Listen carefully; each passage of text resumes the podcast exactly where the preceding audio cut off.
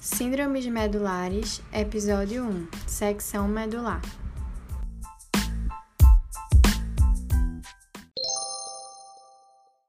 A secção medular é uma doença que ocorre quando a nossa medula espinal sofre uma lesão e ela irá seccionar completamente.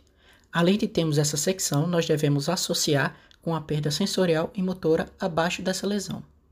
A epidemiologia nos mostra que a grande maioria dos casos vão ser por causas traumáticas, sendo metade deles em acidentes automobilísticos e outros casos semelhantes são quedas, a violência por meio de ferimentos de armas de fogo e também acidentes esportivos.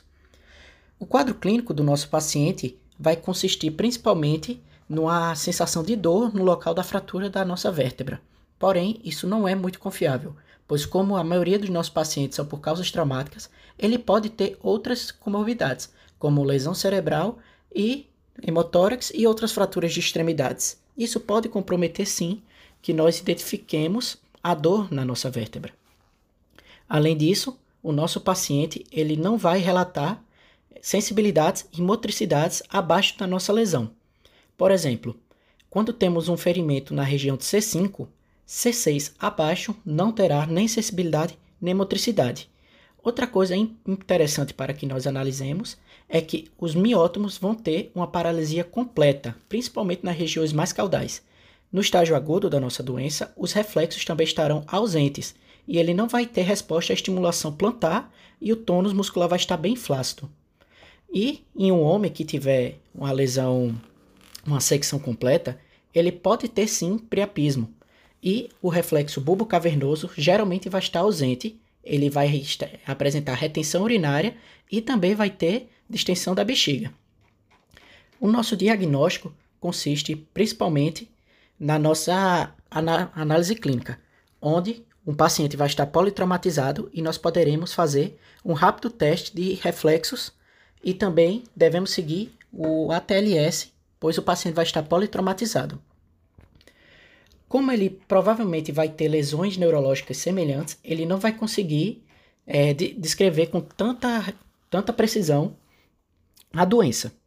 Portanto, nós podemos utilizar de outros recursos para chegarmos a essa conclusão.